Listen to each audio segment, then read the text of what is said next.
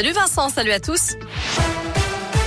À la une, un incendie spectaculaire cet après-midi dans le Vieux-Lyon. Le feu s'est déclaré vers 13h15 dans un magasin d'antiquités situé rue Monseigneur Lavarenne dans le 5e arrondissement. Une personne blessée a été prise en charge par les secours. On ignore pour l'instant l'origine du sinistre.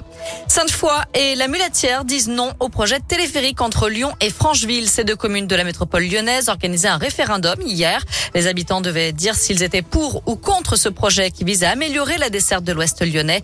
À la Mulatière, le non l'emporte à 94%. À Sainte-Foy, les votants sont contre à 96%. Ce vote était seulement consultatif, mais je rappelle que le Citral a lancé une grande consultation citoyenne. Les habitants ont jusqu'au 15 février 2022 pour s'exprimer. 150 emplois à pourvoir dans l'hôtellerie et la restauration. Un job dating est organisé demain à Lyon par l'UMI du Rhône. Avec la crise sanitaire, les besoins sont immenses. Tous ces postes sont donc à pourvoir immédiatement dans le département. Toutes les candidatures sont acceptées.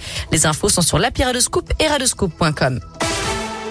Dans le reste de l'actu, l'inquiétude autour du variant Omicron, un variant hautement transmissible qui présente un risque très élevé au niveau mondial selon l'OMS. Un premier cas d'ailleurs été confirmé aujourd'hui en Espagne.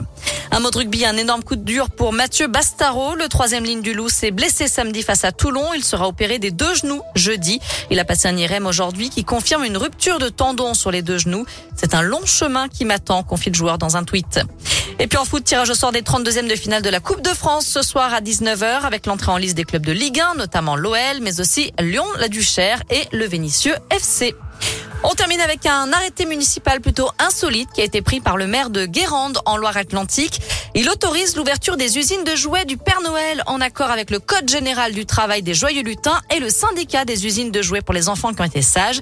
Les maires des Pays de la Loire ont beaucoup d'humour. Ils ont d'ailleurs sorti récemment un arrêté pour interdire la pluie ou encore les moustiques. Merci beaucoup.